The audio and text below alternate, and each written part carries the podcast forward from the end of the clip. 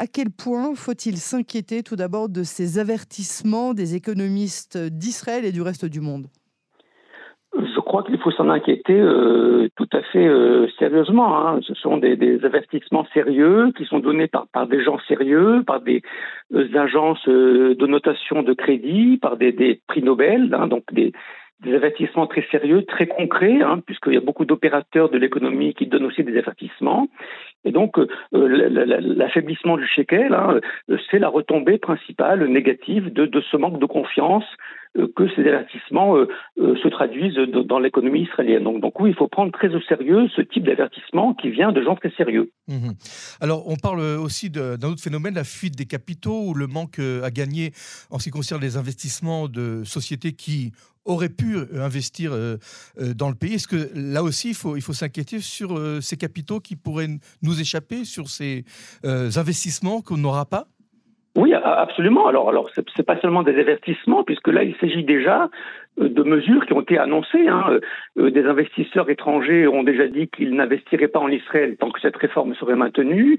Des entreprises israéliennes ou, multinationales en Israël euh, qui ont déjà annoncé qu'elles allaient retirer leurs capitaux d'Israël euh, et en grande quantité. Donc ce sont euh, des choses tout à fait concrètes dont, il faut s'inquiéter, hein, parce que la retombée immédiate, on l'a dit, c'est l'affaiblissement du shekel, hein, le, le, manque de confiance dans, dans, dans l'économie, et tout cela alors que la réforme n'est pas encore mise en œuvre. c'est hein. justement, c'est ce, ce, qui est étonnant, c'est comment, comment se fait-il que rien encore n'a été voté de façon concrète en seconde ou troisième lecture, et pourtant les conséquences se font déjà ressentir? Comment on explique cela Parce que euh, euh, l'économie a besoin euh, de certitude, de stabilité et de confiance et que cette réforme qui est envisagée, elle donne tout le contraire. Hein. Elle, donne de l'incertitude, elle donne de, l'instabilité et elle donne de, la méfiance dans, l'économie. Hein. Et donc le simple fait euh, de, formuler une, réforme, même, si n'est pas, si n'est pas appliquée, euh, fait qu'il y, il y a déjà euh, des retraits d'argent, des retraits de, capitaux, des pièces de confiance, de l'argent qui s'en va, des, licenciements, des délocalisations. Les, les, gens se méfient, voilà. En fait, vous êtes en train de nous dire que la psychologie s'y joue énormément dans, euh, dans les décisions euh, des investisseurs. Qu'en est-il aujourd'hui de la situation Je parle d'aujourd'hui, concrètement de la situation économique d'Israël, aujourd'hui, à l'heure où on vous parle? Alors là, c'est le grand paradoxe, c'est que l'économie réelle est très bonne. Hein. Euh, une très bonne croissance de l'activité, un chômage très bas, les Israéliens ont de l'argent, consomment, dépensent. Donc tout ce qu'on appelle l'économie réelle, au niveau de la production et de la consommation, a de très bons résultats en revanche, l'économie monétaire, c'est-à-dire la valeur de la monnaie, euh, la bourse, euh, les crédits, tout ça est, en mauvaise situation parce que tout ça, euh, ce sont des, aspects qui sont davantage psychologiques. Et, tout ce qui est psychologique, ce sont des choses qui réagissent très rapidement. Hein. La valeur de la monnaie, elle répond à des facteurs psychologiques, elle répond pas à des facteurs concrets de l'état de l'économie. Hein. Et, donc, donc, l'économie monétaire en Israël n'est pas très bonne aujourd'hui, elle, est très fluctuante, alors que l'économie réelle est, très bonne.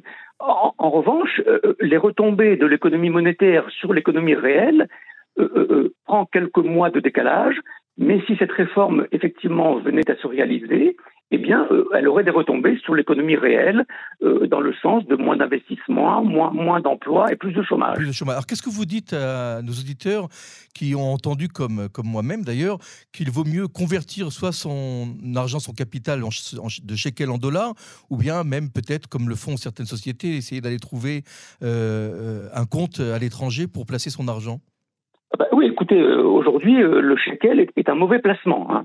Et donc, euh, si quelqu'un a, de l'argent à placer ou, à spéculer, il, faut placer son argent dans une autre devise, dans une bourse, dans des obligations d'État, en Israël ou à l'étranger. Alors, je, ne dis pas sortir son argent du pays, mais on peut en Israël trouver des placements boursiers ou spéculatifs qui sont beaucoup plus rentables que le shekel, qui lui-même, effectivement, est un mauvais placement puisqu'il s'affaiblit de jour en jour depuis quelques semaines déjà. Et sur le domaine de l'immobilier, est-ce que cette réforme va-t-elle aussi avoir une influence? Euh, oui, alors cette réforme, euh, cette réforme judiciaire, elle est inséparable de l'économie. Ce sont tous les secteurs de l'activité économique qui vont en, subir des retombées. y compris l'immobilier, parce que l'inflation, ça fait baisser, ça, va faire moins acheter, donc les, prix de l'immobilier vont commencer à, diminuer. Alors vous allez me dire c'est une bonne chose que ah les prix diminuent. C'est peut-être le moment, d'acheter, non? Ah, ah, Absolument. Alors je, dirais même d'attendre parce que les, prix de l'immobilier devraient baisser un, petit peu plus, justement du, fait de la crise et de la récession et du fait que euh, en achetant moins, euh, euh, les, prix vont, baisser. mais de façon générale, l'économie israélienne va rentrer dans, une phase de, ralentissement, de, récession. Hein. Euh, dans les mois qui viennent, même si la réforme n'est pas appliquée. Hein. Alors après, euh, oui, oui. après l'intervention du, président euh, Herzog ce soir, imaginons que d'ici quelques jours, cette réforme soit freinée, soit changée, qu'un consensus soit trouvé entre tous les partis. Est-ce que le les dommages ont déjà été faits, commis, et combien de temps ça prendra, si oui, à, réparer tous ces dommages qui ont été créés par ces annonces? Absolument. Alors le, mal est déjà fait, on, l'a dit. ça va prendre du temps. Hein. Ça va prendre quelques mois pour qu'on puisse revenir à la situation antérieure, parce qu'il va falloir euh, restaurer la confiance. Et restaurer la confiance, c'est beaucoup de psychologie, donc c'est un petit peu difficile. Euh, euh, l'argent qui s'est déplacé ailleurs, hein, il ne va pas revenir aussi facilement, puisqu'on l'a investi ailleurs, donc il ne va pas revenir.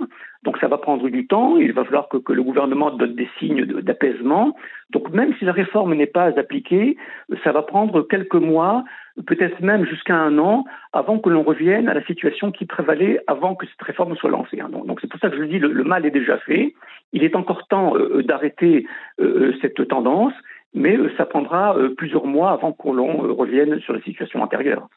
Alors vous avez dit, vous rappelé que l'investissement dans, les bourses serait profitable, et pourtant la bourse ne donne pas de, de signes très positifs en ce moment.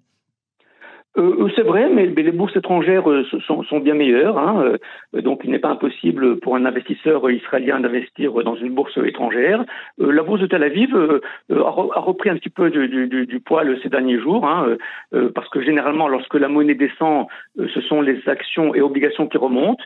Et donc, il est tout à fait possible de trouver aujourd'hui des obligations et des actions israéliennes ou étrangères qui ont des rendements beaucoup plus importants que investir dans le shekel. Alors, euh, scénario fiction, vraiment en quelques, en quelques phrases. La réforme passe euh, dans, un mois, elle est votée. Qu'est-ce qui va se passer immédiatement? Hausse du chômage? Hausse de l'inflation? Alors, je ne veux pas être trop pessimiste, hmm. mais si la réforme passe, euh, l'économie israélienne va faire un, grand bond en arrière de 20 ans.